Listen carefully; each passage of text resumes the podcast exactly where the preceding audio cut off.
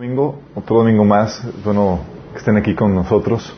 Y pues vamos a comenzar con la meditación de la palabra. En teoría, esta va a ser súper rápida, esta meditación. Todos, ¡ah!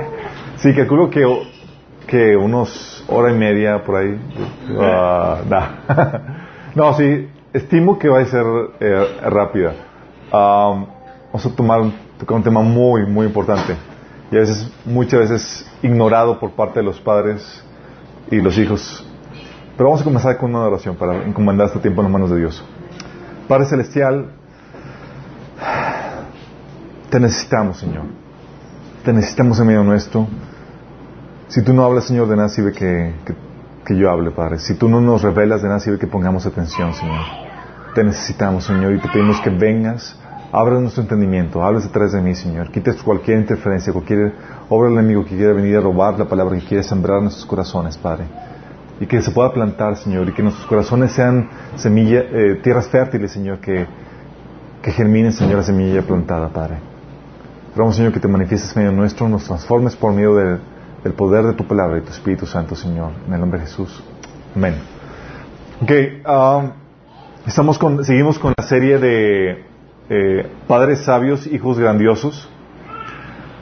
¿Se acuerdan que habíamos visto que hay una relación entre la sabiduría de los padres y qué tan grandiosos salen tus hijos? Bueno, eh, de eso se trata. Se trata de poderles dar a los padres la sabiduría que necesitan para poder criar a sus hijos eh, en el Señor, para que puedan ser las personas que Dios quiere que sean. Y hemos estado viendo la, eh, tocamos el tema de la crisis el día de hoy, cuál es la, problemática, cómo la familia está siendo atacada en el, en el día de hoy. Eso fue la, primera sesión. Luego vimos la idea original acerca de la familia, cuál es el modelo, el diseño original que Dios estableció. Hablamos incluso del tema de la autoridad de los padres sobre los hijos. Vimos que son una autoridad temporal, que tenemos solamente un tiempo limitado para poder influir, influenciar y afectar a nuestros hijos. Y también vimos el tema de las deficiencias y los recursos, deficiencias con las que nacen los hijos y los recursos que Dios nos da como padres para poderles ayudar a solventar, satisfacer esas necesidades. ¿Se acuerdan las necesidades con las que nacen nuestros hijos, las deficiencias con las que nacieron? ¿Quién se acuerda? Que nacen con en incompleta ignorancia, sin sabiduría, totalmente dependientes. Vimos que no solamente eso, sino con la falta de, con falta de dominio propio y naturaleza pecaminosa y aparte con un enemigo de sus almas. ¿Se acuerdan de eso? Quiero que, que entiendas esto y que tal les diga, oye, pero esto es una plática para los papás, ¿sí? Eh, déjame aclararte esto. La cuestión, toda la cuestión de la paternidad que, que tú, que vemos en la Biblia, se aplica a tu vida cristiana. Porque cuando tú vienes a Cristo y eres aceptado y eres adoptado en la familia de Dios, naces en la familia de Cristo con las mismas deficiencias. Con las mismas deficiencias.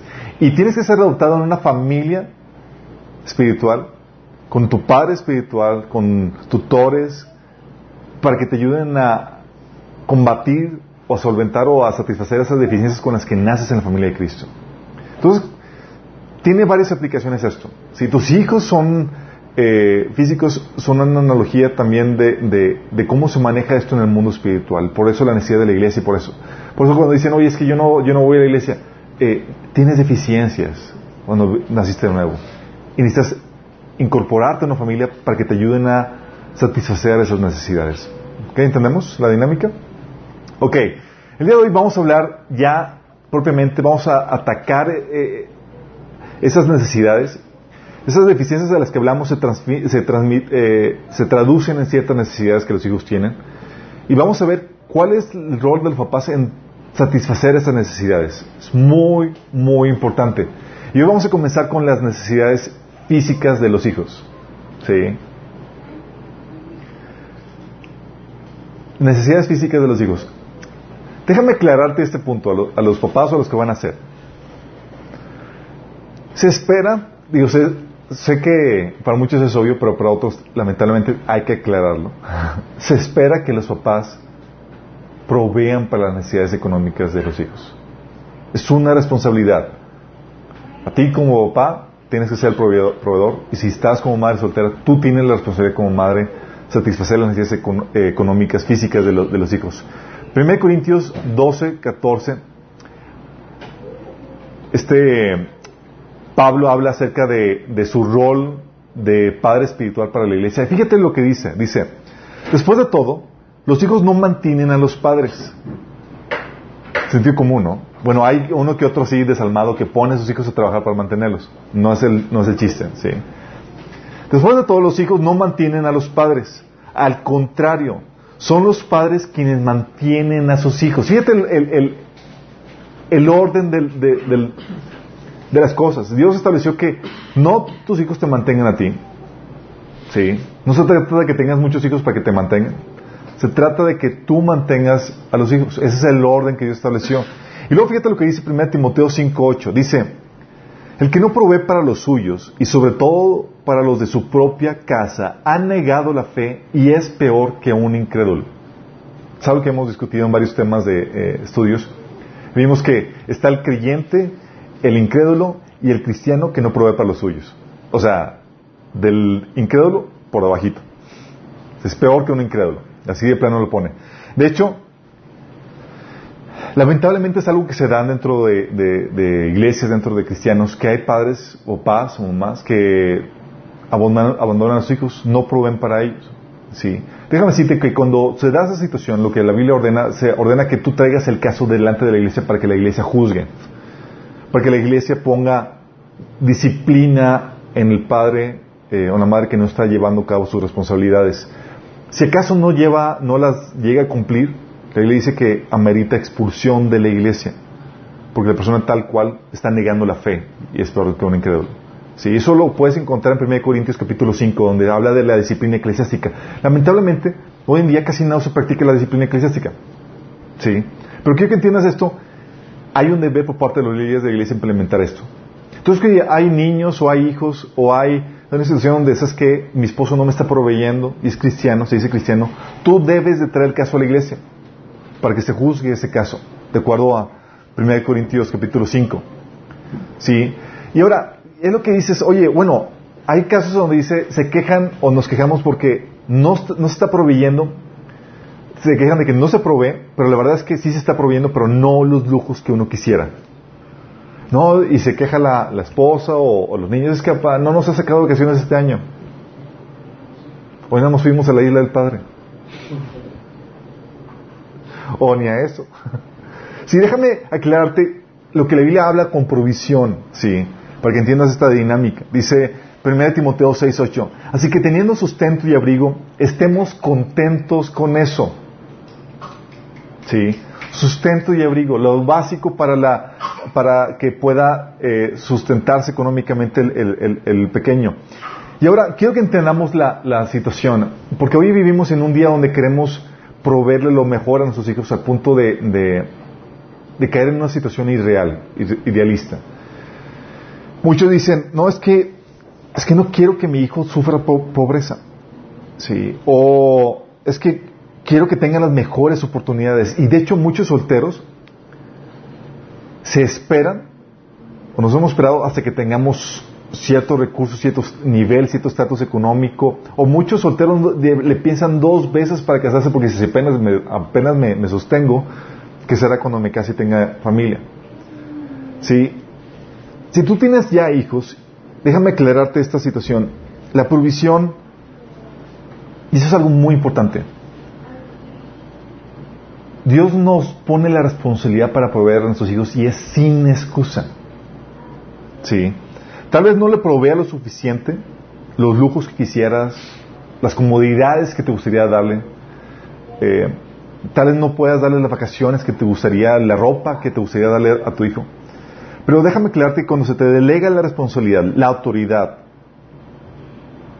y tú la, la adquieres al momento de que de que tienes un hijo nacido de, ti, de tu simiente, Dios te da el poder, te da la gracia para sacarlo adelante, en medio de la situación en la que vivas. Por más difícil que sea, Dios te da el poder para hacerlo.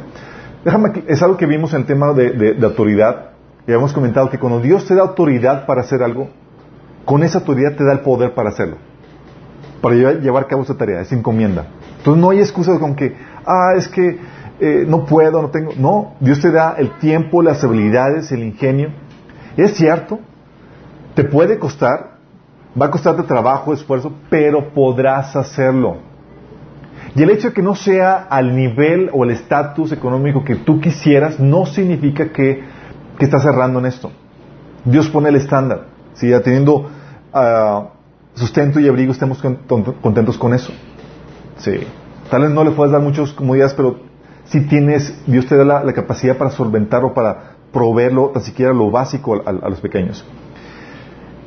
Y saben, es una preocupación que, que todos los papás, todos los que, vamos, eh, los que somos papás, hemos tenido en nuestra mente. De que, oye, van a ser tu hijo, tienes cuentas por pagar, estás pensando en lo que vas a tener que proveerle, lo, caro que están las escuelas, eh, todos los gastos que se van a aplicar, los pañales, entonces, y, y te paniqueas muchas veces. Sí, recuerdo un amigo que, eh, hermano en Cristo, yo estaba, no se imaginen, yo estaba así con, mi, con Samantha cuando estábamos embarazados, estaba pensando en todo lo que conllevaba, todos los gastos económicos, cómo estábamos ahorita económicamente mi esposa y yo, luego lo que iba a conllevar el, el que naciera eh, eh, Samantha. Y a la par, eh, Dios me empezó a hablar, ahorita les voy a explicar lo que, lo que el Señor me empezó a hablar al respecto, pero este amigo resulta que se embaraza, pero no de uno, de cuatro. Imagínate o lo que conlleva. Cuatro de jalón, los gastos en pañales, los gastos en... Dices, es para paniquearse, es para... me habla y platicamos y me dice, es que, es que Chuy, no, llevo, o sea, no puedo dormir toda la noche, concentrado. La preocupación, todo lo que conlleva, nos vimos, pudimos platicar, le pude dar palabras de ánimo, pero déjame aclararte algo al respecto, ¿sí? Todo bebé, toda persona que nace en esta tierra, nace con la posibilidad de éxito sin importar sus circunstancias. es un alivio, es tremendo. Como que por el hecho de nacer tiene el éxito, la posibilidad de éxito asegurada, sin importar las circunstancias, sin importar que nació en una familia pobre, una familia rica, compar, sin importar. ¿Por qué?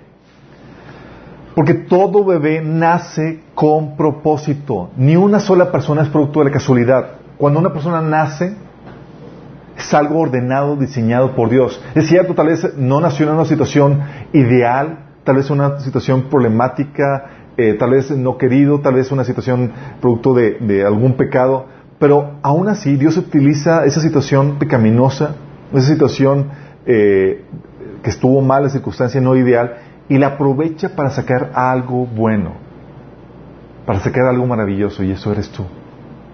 Y ahí te demuestra el poder de Dios para utilizar cosas malas, cosas pecaminosas, circunstancias no perfectas para sacar algo bueno, perfecto, bello. Sí. Dios utiliza eso y nace con un propósito, naces con un propósito. Y el éxito de la persona, y aquí es donde quiero que, que entiendas bien esto, no depende de factores externos. Es un alivio. No depende si tienes dinero o no, la capacitación que tienes o no. No, no depende de tu posición económica, sino de factores internos. De que su voluntad y su, eh, y su corazón y su mente se alineen a la voluntad de Dios en cualquiera que sea las circunstancias. Eso es muy importante. ¿De qué depende el éxito de una persona? De factores internos su mente, su voluntad, sus emociones están alineados a la voluntad de Dios. Importantísimo. ¿Sí? Tú puedes darle las mejores oportunidades a tu hijo. Que estudie en las mejores escuelas, en los mejores institutos, que tengan la mejor ropa, que tengan las mejores comodidades. Pero si no hace la voluntad de Dios para su vida, será un fracasado para Dios.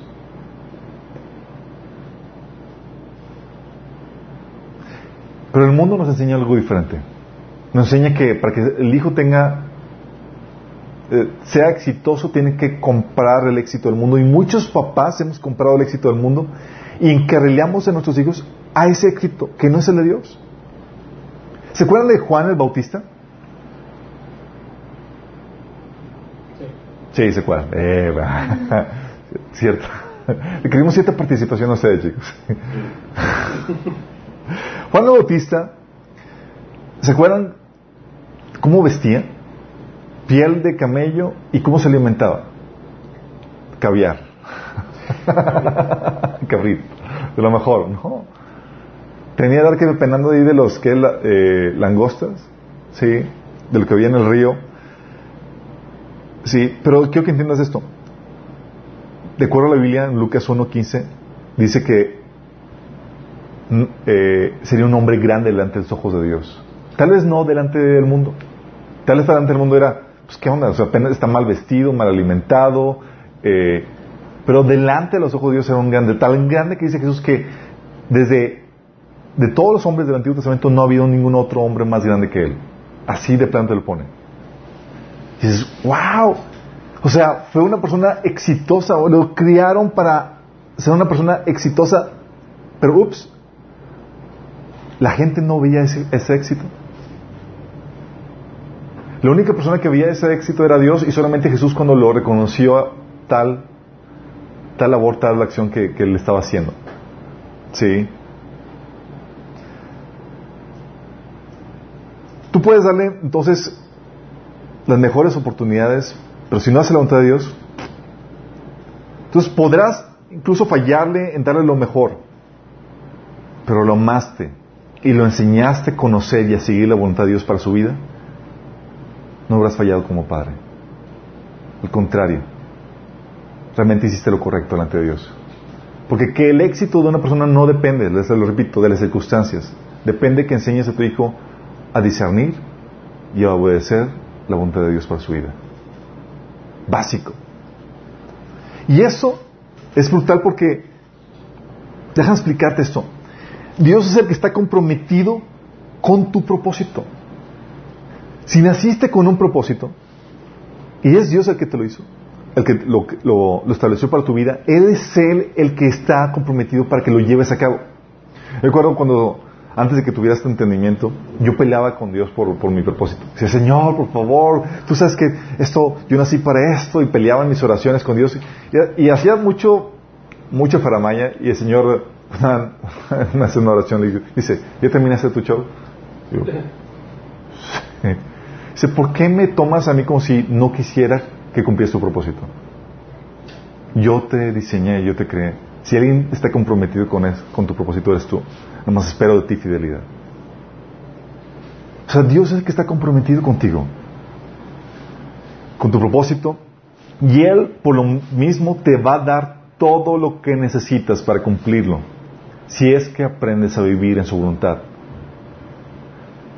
Él te va a dar todo. Es Dios el que abre puertas, Él es el que te da la gracia para estar donde debes estar de acuerdo a tu propósito y donde ha determinado que debes estar. Él es el que abre todas las puertas, el que hace todo eso. Entiende esto. Dios es el que llama, el que sustenta, el que prepara, el que envía y el que respalda. Es Dios el que hace eso. Por eso Dios pone casos y ejemplos para que no tengamos excusa tú y yo. Dices, es que yo no tengo buena, yo no tengo preparación. No hace falta eso. Es que yo, yo nací en un pueblito. Mira, Jesús nació en un pesebre, maloliento. ¿Ha sido cómo huelen los pesebres? Huelen animales y a lo que hacen los animales. ¿Sí? No era lo más salubre, no era lo ideal. Ahí nació Jesús. Y su propósito estuvo interrumpido, obstaculizado por eso, en lo más mínimo. No tuvo estudios, Jesús no tuvo estudios, de hecho por eso la gente se, asombraba, no tenía posición, no tenía relaciones, y Jesús cumplió el propósito de Dios para su vida. ¿Por qué? Porque supo discernir la voluntad de Dios para, para su vida y le supo obedecer en cualquiera que fuera sus, circunstancias. En cambio Pablo, ¿qué tenía Pablo? Pablo tenía posesión, preparación, relaciones, era del, del club selecto de fariseos, ¿sí? que aprendían eh, de, los más selectos maestros, tenían las relaciones, tenía la posición, tenía incluso la autoridad, tan así que perseguía a la iglesia con la autoridad que se le había conferido. Y estaba viviendo la, voluntad de Dios, estaba cumpliendo su propósito en lo más mínimo. Tan así que tuvo que dice la Biblia, tomar todo eso como pérdida por amor a Cristo. Aquellas cosas para las cuales lo prepararon para su éxito, de acuerdo al mundo, de nada sirvió. Al contrario, estaba siendo usado para mal. Por eso tienes a personas también sin recursos, de las cuales Dios abre puertas delante de ellos. Les provee becas, les, les pone citas divinas, les abre las puertas porque están viviendo el propósito de Dios para sus vidas. Es lo que Dios hace. Por eso es importante que aprendas a vivir el propósito de Dios por tu vida y enseñas a tus hijos. Si enseñas a tus hijos a, discernir y a vivir el propósito de Dios por su vida, Dios es el que va a abrir las puertas delante de ellos. Dios es el que va a hacer que, alcancen el propósito por el cual Él los creó. Tal vez no sea tu propósito, tal vez no sea tu ideal, pero sí va a cumplir el propósito de Dios y eso es lo que importa a final de cuentas. Recuerdo situaciones en las que eh, amistades, amigos, o sea, eh, incluso eh, testimonios donde personas que no tienen recursos, pero habían puesto Dios en su corazón de que tenían que estudiar tal carrera. Y milagrosamente Dios ponía personas en su, en su paso para que les proveyeran lo que necesitaban para hacerlo. Porque lo que importaba es ese propósito. Yo recuerdo la situación cuando eh, yo estudiaba en una prepa pública, recuerdo, y yo digo que fue Dios el que permitió que me quedado dormido en el último día del examen para, para entrar a la prepa. Me quedé dormido, recuerdo. El examen era a las 7, digo a las 8 y me desperté a las 12 del mediodía. y yo soy el persona que me levanto temprano. Pero tan así que eh, lo, única, lo única era entrar a la, a la, a la prepa del TEC y yo tenía planes ahí. Sí, yo tenía ya la inquietud de hacer, pero no tenía la preparación para presentar el examen, recuerdo mi capacidad, lo que, lo que, tenía, lo que tenía estudiado, no, no me daba para, para eso. Entonces tuve que serle autodidacta. Y Dios abrió las puertas y pude pasar el examen. Recuerdo tan así que mi vecina, que venía de una escuela súper importante y todo lo demás, se quedaba asombrada de que, ¿cómo Chuy pasaste el examen? Porque Dios abre puertas. E incluso cuando eh, llegué a entrar a una escuela, a la, universidad privada, llegó una crisis económica en la, en la familia. Y recuerdo que Dios lo que hizo fue proveyó una beca del 90%. No tenía que ni siquiera repagarla. Era Dios abriendo puertas de acuerdo al propósito que Dios tiene para mi vida. Recuerdo un amigo también que se entregó a Cristo. Eh, estaba eh, también con becas 100% de esas becas de excelencia. Y la perdió. Estaba triste, estaba, no, perdí mi beca, ¿qué va a hacer de mí? Mis... Digo, tranquilo, si ese plan de Dios que estés ahí va a abrir las puertas, lo importante es que estés en la voluntad de Dios. Y si hiciste algo mal, no te apliques a tus estudios, arrepiéntete, el Señor va a tener misericordia. No, bla, bla, y total, agarró compostura, hizo lo que tenía que hacer. Y nada más le hablan, oye, sigues con la beca. Estaba en shock con eso. Dios abre puertas. Quiero que entiendas esto. Sí, cuando Él te pone a hacer algo, Dios te provee lo que necesitas. Por eso, la, importa, la problemática, ¿qué entiendes esto? Tienes al Dios que es dueño del oro y de la, plata, de la plata. Para Dios los recursos no son problema. No lo son. Les puedo platicar, o sea, situaciones en las que, yo recuerdo que iba a estudiar una, un curso en extranjero. Eh, y yo ya era independiente, pero no tenía los recursos para poder solventar los viáticos y demás. Y ya tenía que partir en dos días. Y yo sabía, confiado en cómo Dios opera, es que Dios me iba a dar lo que necesitaba. Porque al final de cuentas lo importante es que estuviera en la voluntad de Dios. Y si eso era la voluntad de Dios, Él iba a proveer. Y un día antes de partir, una persona me, invita a un desayuno. Me dice, oye Chuy, ya que terminamos, siento hacerte este cheque. Y me da el cheque justamente lo que necesitaba para hacer el viaje. Porque Dios te abre las puertas para cumplir tu propósito. No siempre te va a hacer de forma milagrosa. Dios muchas veces te va a dar el ingenio, la capacidad para hacerlo. Pero lo importante de tu hijo es que lo enseñes a vivir en la voluntad de Dios. Si está en la voluntad de Dios, Dios va a abrir las puertas delante de él. Dios va a proveer lo necesario. Dios va a dar las citas divinas, así como ese desayuno que yo tuve con esa persona. Me habla, oye, quiero desayunar contigo, provee eso. Te va a dar poner los contactos de las personas correctas. La problemática no es eso. Eso es fácil. La problemática es, ¿estás viviendo la voluntad de Dios para tu vida? Si no, las puertas no se te van a abrir. Quiero que entiendan bien la dinámica. Por eso no hay excusa para los padres. Es que no lo, no, no quiero darle las mejores oportunidades, quiero que estudie en las mejores escuelas. No, no, no, no, no. Dale lo que Dios te provee, te cuadra tus medios. Y no te afanes por eso. Afánate por enseñarle a tu hijo a vivir la voluntad de Dios. Y los recursos van a venir por consecuencia. Es lo mejor que puedes hacer por ellos. De cierto, puede ser que experimentes fuertes necesidades y que, eh, y que se sufra, pero saldrás adelante. Dios utilizará esa necesidad económica para enseñarte cosas. Hay situaciones en las que incluso, eh, y por eso es importante que tengas tú este conocimiento como padre, porque hay situaciones en las que sí puede haber una necesidad económica fuerte, al punto de que ni siquiera tengas para, para sostener a tu hijo. Pero siente que la mayoría de esos son por juicio, por castigo delante de parte de Dios. Isaías 9:20, por ejemplo, menciona de cómo Dios castigando a la nación de Israel por sus pecados, decía, ¿sabes que vas a tener tanta hambre que van a morir de hambre? E incluso vas a, vas a comerte a tus hijos, imagínate la... Y eso sucedió, se cumplió, cuando eran rodeados por los enemigos, te comías lo que había ahí, se acababan los recursos de la, ciudad, morían los niños de hambre, que eran los primeros a morir, y los papás se, se comían a los niños así de fuerte. dices, ¿cómo era? ¿Sí? ¿Pero por qué? Porque estaba bajo, estaban bajo maldición por su desobediencia. Y es ahí donde tú tienes, si tú te ordenas al, a la voluntad de Dios y no vives en desobediencia, vas a tener lo que se requiere para, para proveerle a tus hijos. ¿Sí? Y aún esas situaciones, en Cristo las maldiciones se rompen y la desobediencia se perdona si es que hay arrepentimiento. Entonces no hay excusa para no proveer a tus hijos. Entonces, por tanto, Personas que tienen, que están embarazadas y dicen, no, es que quiero darle una adopción, no hay excusa.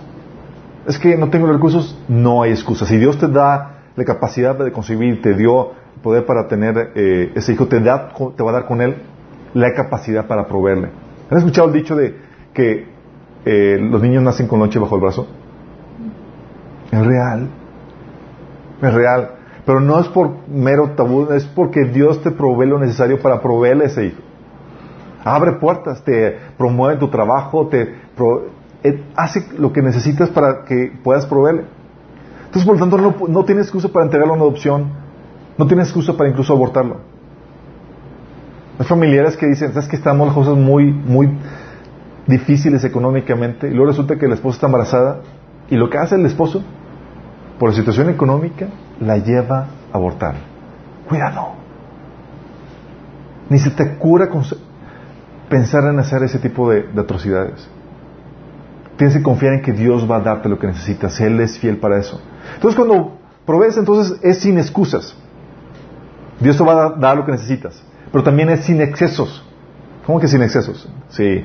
No se trata de que desatiendas las otras necesidades que tiene el niño, de afecto, de tiempo, de atención, de instrucción, por darle la mejor provisión económica. Cuidado. La provisión económica es solamente una de las necesidades que tiene el pequeño. Hay muchos padres que pueden darle la mejor provisión económica, la mejor escuela, la mejor ropa, la mejor casa, las mejores comodidades. Desatienden las demás necesidades que son más importantes o son igual de importantes. Muchos hijos, muchos padres sacrifican a sus hijos, ¿sabes? en el altar de un ídolo, en el ídolo de las riquezas. Sacrifican a sus hijos para conseguir éxito y la riqueza que el mundo ofrece. Fíjate lo que dice 1 Juan 2 del 15 al 17. Dice, no amen este mundo ni las cosas que les ofrece, porque cuando aman al mundo no tienen el amor del Padre en ustedes. Es algo que ya hemos platicado. Es cuando tienes tu vacío emocional, buscas en el mundo satisfacerte eso. ¿Cómo? Pues, el mundo solo ofrece un intenso deseo por el placer, o sea, las comodidades, un deseo insaciable por lo que vemos, o sea, la avaricia, y el orgullo de nuestros logros y posesiones, o sea, la vanagloria. ¿Qué haces? Suples tus necesidades por medio de esas cosas que el mundo te ofrece. Y luego dice, nada de eso proviene del Padre, sino que viene del mundo. Y este mundo se acaba junto con lo que la gente tanto desea. Pero el que hace la voluntad de Dios vivirá. Dice, pero el que hace lo que Dios le agrada vivirá para siempre. Muy fuerte. No se trata de que luches, sacrifiques a tus, las necesidades de tus hijos o que suplas la necesidad económica expensa de otras necesidades que tienen tus hijos. No se trata que sacrifiques a tus hijos por el éxito económico de tu trabajo laboral, profesional, que muchos lo hacen. No se trata de que sacrifiques el tiempo, los recursos que puedes tener con tus hijos por, por compartir la mejor casa o el mejor carro. Y tenemos, por esta causa, chicos, niños sacrificados, que son niños, sí, sustentados físicamente, pero abandonados emocionalmente. Y típicamente criados por otros. ¿Por qué? Porque los padres están tan ocupados haciendo dinero que dejan que sus hijos sean criados por la nana, por los abuelos o por cualquier otra persona. O los abandonan en la, guardería. Porque están tan ocupados en su trabajo, en, sus, en alcanzar el éxito de este mundo que se han olvidado de ellos. Y no tienen tiempo para con ellos. Para estar con ellos. Pero sí para llenarlos de cosas. ¿Les ha tocado? Ver a niños que un montón de cosas, siempre les compran los mejores juguetes, pero los papás ni figuran en sus vidas. Papás que no tienen tiempo en conocerlos, en, compartir experiencia con, sus hijos, pero sí para darles las mejores cosas y de marca. Papás que hay eh, que no tienen tiempo para enseñarles, para disciplinarles, pero sí para sus cosas, sus amistades, sus eventos, su trabajo. Déjame decirte, hay algo más valioso que tu éxito. Hay algo más valioso, ti como papá, que, que, que las comodidades que le pudieras dar a tus hijos. Y es su tiempo, tu presencia, tu enseñanza, tu disciplina es mucho más importante que cualquier lujo que pudieras proveerle.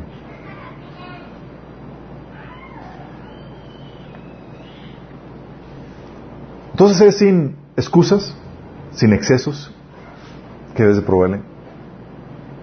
Y también con sabiduría. ¿Cómo que con sabiduría? Déjame explicarte esto. Es algo que, que estaba meditando con el Señor y aprendiendo.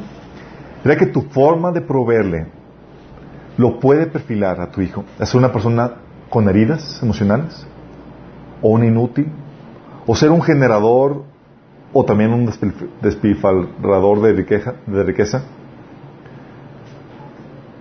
¿Has escuchado el dicho de abuelo rico, padre millonario, nieto miserable? ¿Lo has escuchado? De que así van la riqueza acabándose de generación a generación, el mundo que queda en la miseria. Y ese dicho surgió porque hay una realidad, y es esta. Se da en muchas familias. Pero la pregunta es, ¿por qué sucede esto? ¿Sabes que con la forma en que tú provees a tus hijos, estás llevando un tipo de crianza? Tu forma de proveerle a tus hijos los educa, los cría en una forma, en una filosofía en una forma en cómo ellos, en la actitud que ellos van a tener con respecto al dinero, a los recursos materiales. Así de fuertes. Hay padres que empobrecen a sus hijos con la forma en que proveen, que les proveen a ellos sus recursos económicos. Y hay muchos que les proveen por, por causa de la forma en que proveen eso, les enseñan eh, la cultura del privilegio, de que me merezco esto, de que, de que tienes que darme esto, en lugar de la responsabilidad y el sacrificio. Déjame aclararte esto. Con la forma en que tú provees a tus hijos, puedes herirlo, puedes hacerlo un inútil o puedes hacerlo un exitoso en la vida. Con la forma en que lo provees. Estamos diciendo nada más, no estamos viendo cómo lo corriges, cómo le, satisfaces la ansiedad de, de, ser amado. No estamos viendo nada de eso, estamos viendo simplemente en cómo le provees los recursos económicos. Por ejemplo, caso uno, cuando hablo de que puedes herirlo y marcarlo de por vida, hay padres que proveen, sí, le proveen, les dan ropa, vestido, vestimenta, pero ¿sabes qué? Hacen sentir a sus hijos como una carga económica, porque se quejan continuamente de todo lo que tienen que hacer por ellos. Y al momento de quejarse, ¿sabes qué le estás transmitiendo a tus hijos? Le dices, a tu hijo le está, le está, eh, recibe este mensaje, recibe, no soy lo suficientemente valioso como para que se sacrifiquen por mí. Ese mensaje que recibe. Y él, ah, lo que hace es que hieras a tu hijo. O padres que teniendo los medios, los recursos, solo les dan las obras y lo peor. Hay padres, en serio. Por ejemplo, he tocado ver situaciones en donde el papá tiene varios carros en su oficina y tiene a sus hijos en camión.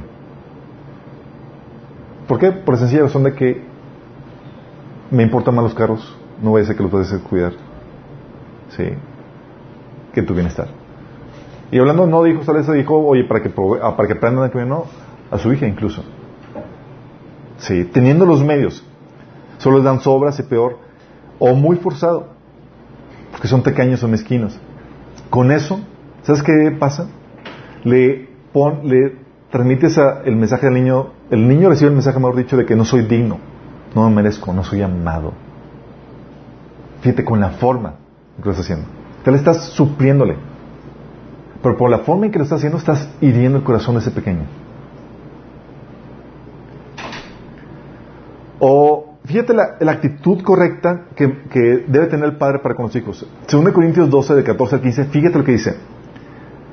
Está hablando de Pablo, es un pasaje que habla Pablo de, cómo es su actitud de padre para, eh, para con la iglesia, la iglesia de Corintio. Dice, miren que por tercera vez estoy listo para visitarlos y no les seré una carga, pues no me interesa lo que ustedes tienen, sino lo que ustedes son. Después de todo, no son los hijos los que deben ahorrar para los padres, sino los padres para los hijos. Así que de buena gana gastaré todo lo que tengo y hasta yo mismo me desgastaré del todo por ustedes. ¿Se cuenta la actitud del corazón de un padre correcto? La actitud es de buena gana gastaré todo lo que tengo y hasta yo mismo me desgastaré del todo por ustedes de buena gana. Y es por amor. Eso marca la diferencia.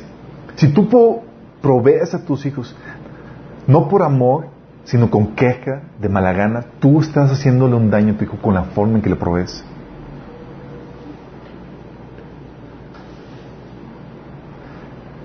Y tal vez tú estás escuchando esta situación y te ha pasado, esta, eh, tienes un padre que tiene este perfil. No te quiero dejar así con la vida abierta. Sí. Quiero leerte algo que Dios tiene preparado para ti. Si tú eres esta persona, cierra tus ojos. Quiero que escuches esto de parte de Dios para ti. Dios te dice esto. Dios te dice, te amo tanto, hijo, que he puesto incluso personas egoístas y tacañas que no darían un peso por nadie para que te sostengan y se sacrifiquen por ti. Se quejan, se lamentan, sienten que eres una carga, sienten que lo, les haces la vida miserable, pero no les queda de otra porque así lo has dispuesto, porque tú lo vales a mis ojos. No te dan lo mejor, tal vez, te malproveen, pero yo soy el que abro puertas y el que te provee lo que necesitas para que cumplas mi propósito. Yo permito esto en tu vida para enseñarte que es de mí, no de de ningún ser humano que debes esperar tu provisión.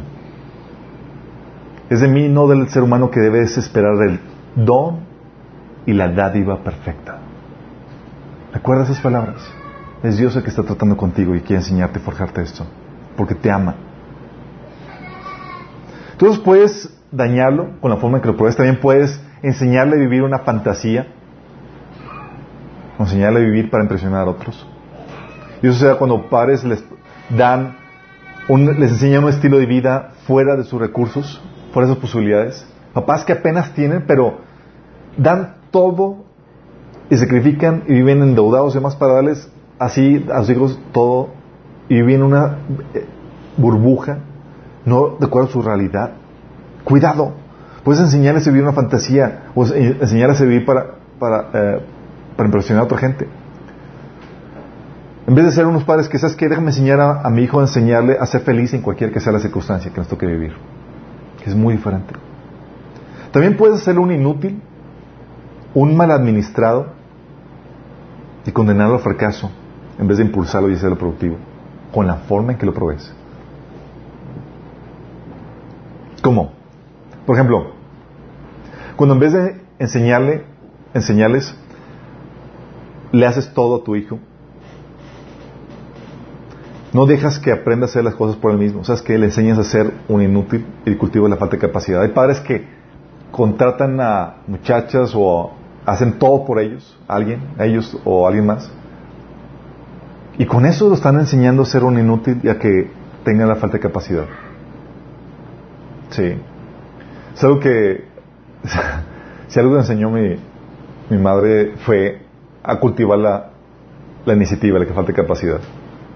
Digo, y a cultivar la capacidad de mí. Y me la cultivó con una buena disciplina. Sí, situaciones en las cuales, oye, dejaba cosas regadas y como no tenía quien ayudara en la casa, porque cuando tienes quien te ayude, quien haga todo eso por ti, recogen las cosas por ti, doblan tu ropa, hacen todo. Y la pregunta que siempre me hacían en la casa es, ¿a quién le dejas eso? ¿Quién lo va a recoger? Sí, enséñame, ¿tú lo recogiste? Tú lo regaste, tú lo vas a tener que recoger. Tienes que aprender a ser útil en ese sentido, a mantener el orden en la casa. También los padres, cuando no lo pones a trabajar delegando responsabilidades en la casa, ¿sabes qué? Le enseñas a ser un flojo y responsable. Con la forma, imagínate. Si no le dejas responsabilidades en la casa. Cuando le compras todo lo que quieres sin necesidad de forzarse o sacrificarse, ¿sabes qué? Le enseñas a que no valore las cosas. Cuando no le limita los recursos, si sabes que es bueno que los padres limiten los recursos? Bloquea su capacidad administrativa. ¿Le bloqueas? Cuando tiene recursos limitados es ingenio para hacerlo rendir. ¿Sí? Cuando le das lo que él quiere cuando él quiere, híjoles, está peor. Le enseñas, no le enseñas a dominarse, a autonegarse, o a postergar la recompensa. Ni le enseñas el costo verdadero de las cosas. Sí. Y eso, ni siquiera el, el, postergar la recompensa la autonegarse es básico para tener éxito en la vida. El postergar la recompensa. Y lo puedes cuando dan todo lo que quiere, cuando el niño quiere, lo, mira, lo caminas, lo perfilas al fracaso. Cuando le compras lo que necesitas, lo que necesita en vez de darle un presupuesto para los que, para que él lo administre bajo su dirección, igual no desarrolla su capacidad administrativa. Fíjate lo que hacía una, un papá, y muchos padres hacen esto. Obviamente esto va de acuerdo a la edad del hijo, sí, no se lo vas a dar ya pequeño, pero tú vas viendo cómo, a qué edad aplicar esto. Lo que hacía, y también lo que llegaron a hacer conmigo, me dan un presupuesto, hijo, aquí está tu presupuesto para tu ropa. Gástalo como quieras. Tienes el presupuesto y es, busca la mejor ganga, busca la mejor para hacerlo rendir. Teníamos un amigo que, ¿sabes qué hacía con el presupuesto de ropa? Se compraba libros. Ah. Típico hombre que va, pues una que otra garrita y lo demás, y le fascinaba comprarse libros. Sí. Decía. Pero, ¿qué pasa? Le estás enseñando a administrar recursos. Si le desarrolla su capacidad administrativa, es diferente. Si le enseñas a vivir bajo un presupuesto, cosa que va a tener que aprender a vivir todo el resto de su vida. ¿Sí? También cuando, eh, cuando acostumbras a estar siempre a la moda, ropas, juguetes, artículos, ¿sabes qué? Corre el que lo conviertas en un arrogante y le enseñas a despifalrar el dinero y usarlo para presumir. Así también como no ir a contracorriente. O cuando le das siempre todo lo mejor, aún en los periodos de vacas flacas. No lo enseñas a ser feliz en cualquier que sea su circunstancia. O cuando no lo dejas padecer necesidad, no le sabías la creatividad. ¿Sí sabes qué es la, necesidad de la madre de, la creatividad? Recuerdo mi, mi papá, mi papá venía de un trasfondo muy, eh, muy pobre y pues no había recursos para, para comprar juguetes. ¿Sabes lo que él hacía? Él hacía sus propios juguetes y me platicaba lo que hacía. ¿Cómo, hacías eso? Incluso hasta hacía su propio cañón, literalmente, pólvora y toda la cosa. Ese niño pequeño, y funcionaba, y tú dices, en serio, dice que mataba, mataba animales con eso. Dice, pues, es, pues, ¿quién te enseñó? Pues ahí, eh, con amistades, pues tenías que hacer tus propios juguetes de pequeño. Imagínate la creatividad que tenías que desarrollar. Sí, yo estoy como que, yo tratando de, imaginarme cómo, porque eso me lo, decía, me lo decían de pequeño las, anécdotas de, de, de, mi papá. Y yo trataba de, de hacerme, de, de imaginarme cómo hacerlo. La verdad, no me fluía, no me fluía, aparte pues no tenía la necesidad, tenía mis juguetes, o sea, porque me quiero quedarse con eso. Pero es lo que pasa. La necesidad te lleva a tener, a desarrollar la creatividad en cuanto a cómo hacer, qué hacer, cómo jugar.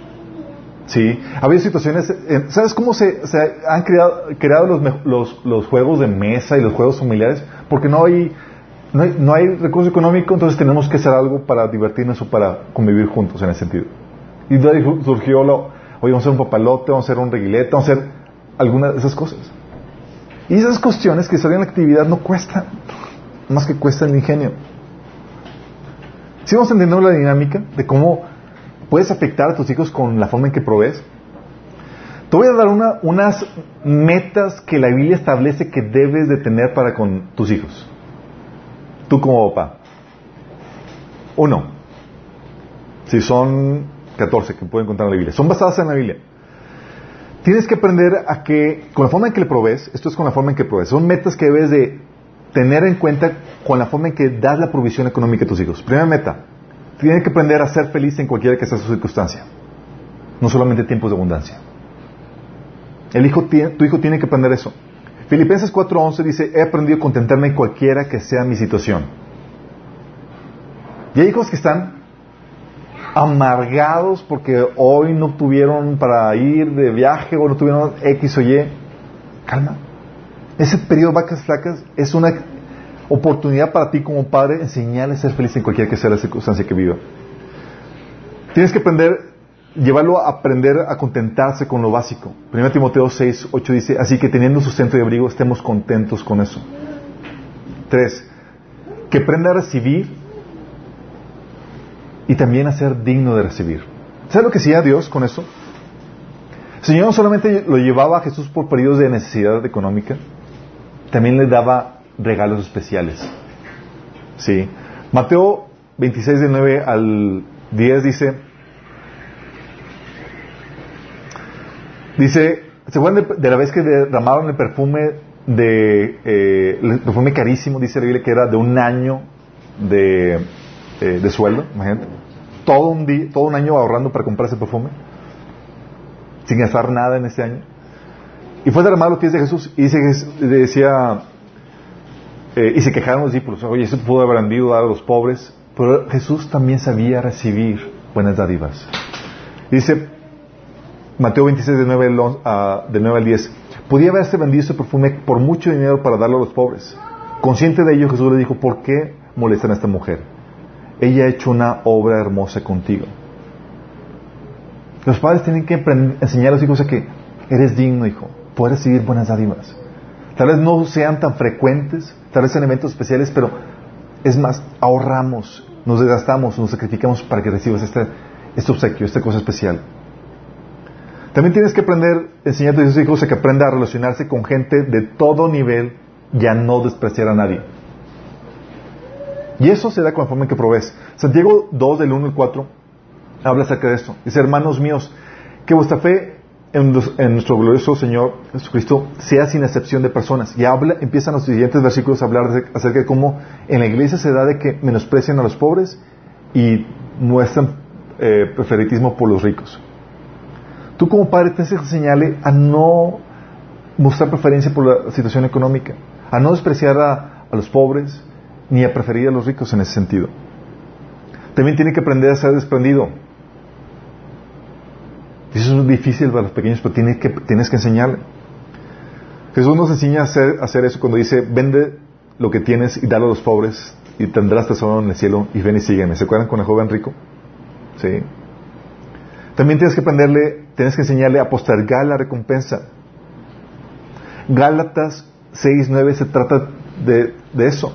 No nos cansemos pues de ser bien, pues a su tiempo llegaremos y no desmayamos. Es decir, a su tiempo vas a recibir la recompensa. Pero papás que crian a los hijos a recibir, a no postergar nada, a recibir todo instantáneamente, les cuesta trabajo este versículo porque los han sido criados de forma diferente. A que todo lo reciben ya. A que al momento de llorar, al momento de pedir, ya lo reciben. Cuidado. También tienes que enseñarle como padre a trabajar para conseguir lo que, lo que se quiere. Fíjate lo que dice, segundo Tesalonicenses 3 del 10 hasta el versículo 12. Dice, el que no quiere trabajar, que tampoco coma. Y empieza a exhortar a la gente a que, a que se ponga a trabajar, que no viva vidas ociosas. Y dices, oye, pero esto es, como que no lo voy a dar de comer a mis hijos? Tienes que darle de comer. Pero el principio que sacas aquí es que tienes que enseñarle a esforzarse para otras cosas. ¿Sí? No puedes darle todo fácil. Tienes que enseñarle que tiene que trabajar para conseguir recursos en su vida. Y tal vez tú puedes poner actividades como que, oye, hijo, ¿quieres recursos o quieres ese, ese juguete que tanto deseas? ¿O quieres ese viaje o esa situación especial? Te pongo un plan de trabajo. Si haces aquí que haces en la, en la casa, te voy a ir pagando por cada que hacer que hagas. Y aprendes a valorar y conseguir recursos económicos por medio de tu trabajo, que es algo que se requiere. Entonces aprendes a trabajar, conseguir lo que se quiere. También aprendes, eh, tienes que enseñar a tu hijo a sacrificarse para conseguir lo que se quiere de forma correcta. ¿Quién sabe que hay atajos para hacer las cosas? ¿Se acuerdan con Jesús? Dios sabía que Jesús que su meta en la vida, su propósito era ser rey sobre toda la tierra. ¿Y qué creen que le ofreció Satanás en la tentación? Jesús, todos esos reinos, todo lo que está aquí en la tierra te lo voy a dar si te postas y me adoras. Y tú como padre tienes que enseñarle a tu hijo a no tomar atajos para conseguir sus recursos económicos que se requieren, sino hacer las cosas bien, a sacrificarse, así como hizo Jesús. Jesús lo rechazó y prefirió el camino del Padre, el camino de la cruz, para conseguir eso. Y tú como padre tienes que enseñar a tu hijo a hacer las cosas como debe ser. Porque el camino correcto cuesta más. Tienes que esforzar en vez de hacer cosas truculentas o eh, fuera de la ley. También tienes que enseñar a tu hijo a valorar más las relaciones que las cosas materiales. Y es algo que, por ejemplo, enseñamos cuando nuestros pequeños se pelean por alguna cosa. tienen que valorar más la relación armoniosa que un muroso juguete. Fíjate cómo lo pone Jesús en Lucas 12:21. Así es el que almacena riquezas terrenales, pero no es rico en su relación con Dios. Es un necio. Se lo repito, así es. El que, almacena riquezas terrenales, pero no es rico en su relación con Dios, es un necio. Si te está diciendo, dale prioridad a las relaciones antes que los recursos.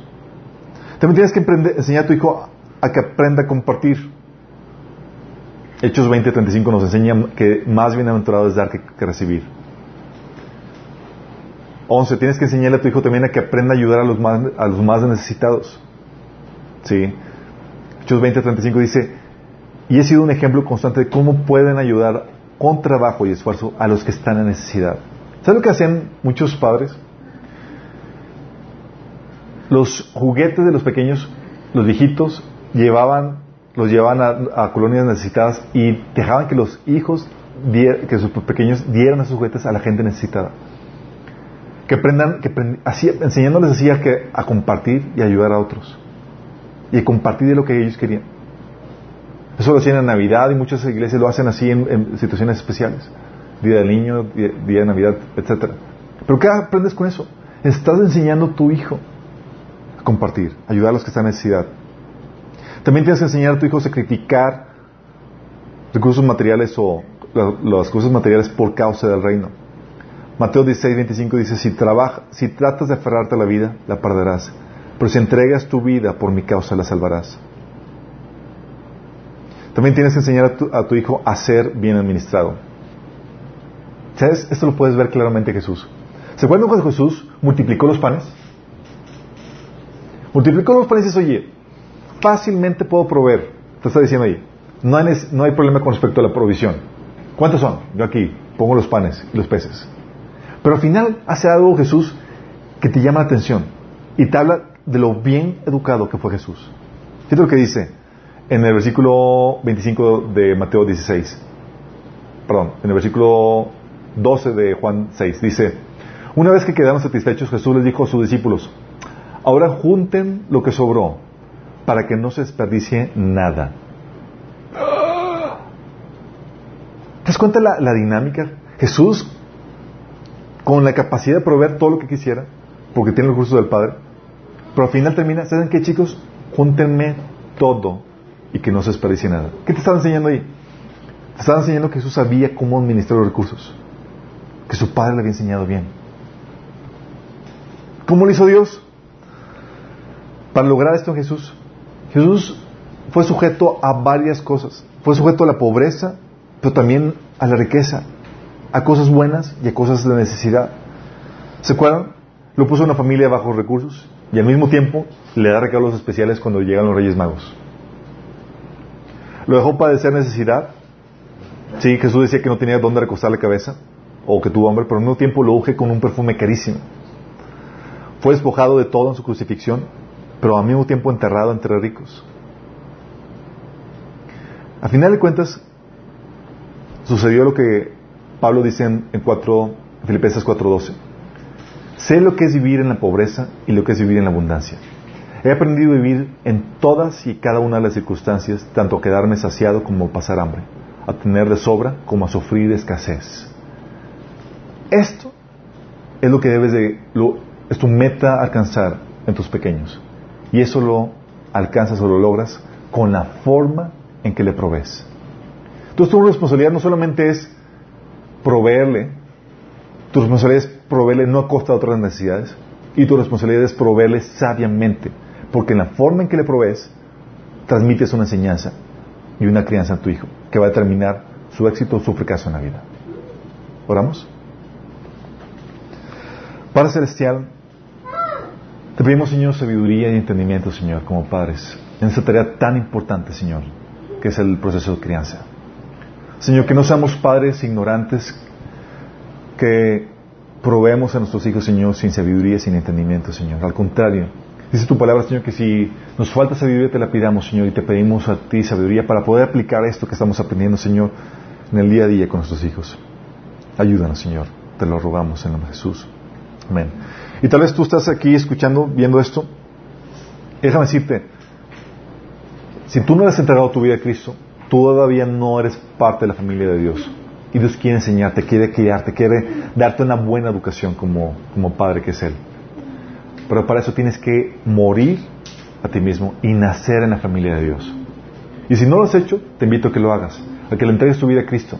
¿Eso que va a implicar? Va a implicar que dejas de hacer tu voluntad y sigues el liderazgo de Dios para tu vida. Implica que vas a dejar de hacer lo que la Biblia, la Biblia prohíbe y empezar a hacer lo que la Biblia ordena. Implica que vas a empezar a congregarte y a buscar una familia con la cual crecer. Porque, va, porque vas a nacer en la familia de Dios y necesitas crianza espiritual. Si estás dispuesto a hacer eso, déjame decirte que con una oración puedes recibir el regalo de, la vida eterna. La Biblia dice que todo aquel que invoque el nombre del de Señor será salvo. ¿Por qué? Porque Jesús ya murió por ti en la cruz y pagó el precio de tus pecados. Y se recibe por fe es un regalo para ti. Si quieres orar, te invito a que cierres tus ojos ahí y le digas, Señor Jesús, el día de hoy te pido que me perdones, me arrepiento de mis pecados, te pido que seas el Señor de mi vida y mi Salvador. Yo creo que moriste por mí en la cruz. Yo creo que pagaste el precio de mis pecados. Y te pido que me salves y que me hagas tu hijo. Amén. Si esto es el primer paso, ya tienes la vida eterna, pero tienes que crecer espiritualmente. Acompáñanos, contáctanos, queremos ayudarte en tu crecimiento.